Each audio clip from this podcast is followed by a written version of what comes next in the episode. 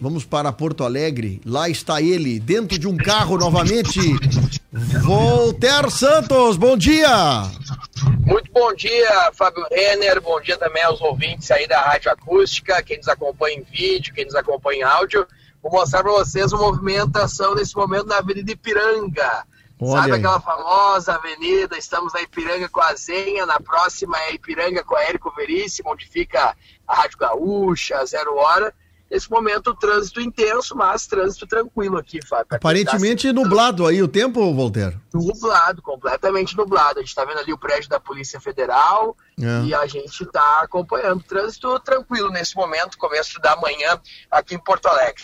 O Fábio Renner, a principal notícia de Porto Alegre é o cardápio de medidas anunciadas pelo governador Eduardo Leite para tentar criar estratégias e deixar um ambiente favorável ao desenvolvimento do Rio Grande do Sul. Exatamente. O governador Eduardo Leite começa a sofrer duras pressões sobre as suas promessas de campanha, Fábio. Hum. Isso porque durante a campanha o governador Eduardo Leite prometeu que no primeiro ano iria conseguir pagar em dia os seus servidores. Nós já estamos em outubro, no mês 10, novembro, no mês 11 e dezembro, no mês 12, e pelo que a gente está analisando, esta é uma promessa que não vai conseguir ter êxito por parte do governador. Há uma segunda promessa que veio do vice-governador, o delegado Ranolfo Vieira Júnior, do PTB, hum. vice-governador e secretário de Segurança, que era sobre o chamamento dos concursados. Teve concurso da Polícia Civil,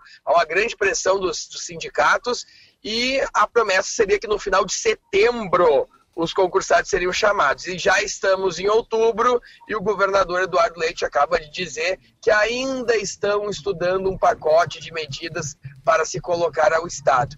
Então isso começa a preocupar um pouco a situação do Estado. Agora vem um outro pacote, justamente tentando mexer no plano de carreira dos servidores, o que também deixa a situação bem complicada, Fábio Renner, é. porque a gente sabe que mexer com os servidores é mexer com o Estado e a gente tem que criar um ambiente mais favorável de investimento é. por aqui, né? É, ele é justamente é bastante grande. Ontem ele reuniu, se não me engano, 25 deputados da base para conversar sobre isso, né?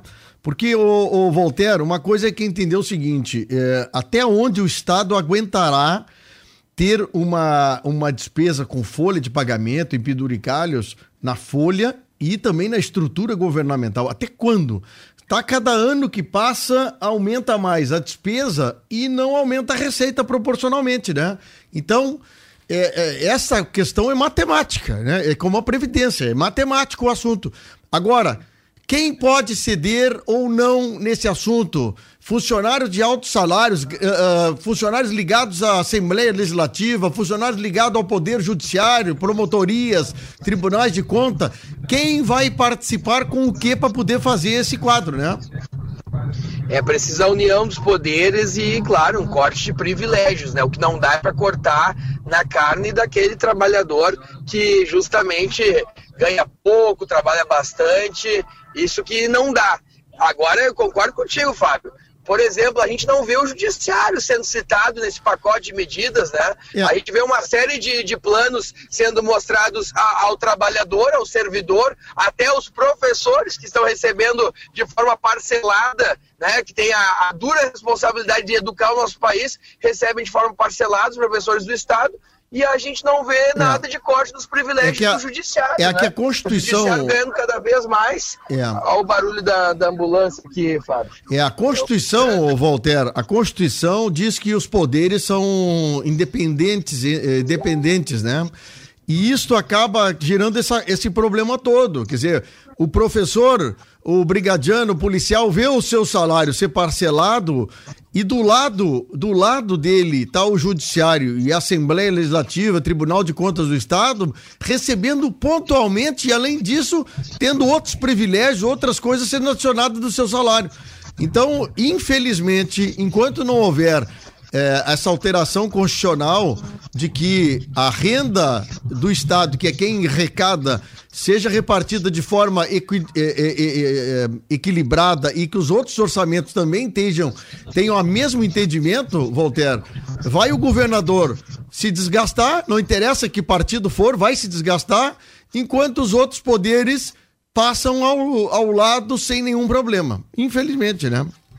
Interessante destacar também agora na, na minha despedida aqui, Fábio, que não deu certo o plano de vender as ações do Banrisul, né? O governo recua em relação a isso. Nós temos também aí uma, uma tentativa e estudos também de verificar a situação da própria STE e da própria Corsã. São estratégias que o governo pretende para equilibrar as contas do Estado, mas que se não tiver um plano justamente profundo sobre isso, não adianta privatizar Banrisul, CE e Corsã, porque logo ali vai faltar dinheiro se não tiver um planejamento. Situação complicada do estado do Rio Grande do Sul e hoje segue esta repercussão, Fábio Rena. Valeu, Walter Santos, direto de Porto Alegre conosco aqui. Um grande abraço, bom dia pra ti aí. Um abraço, um bom dia a todos e um excelente programa, Fábio Renner.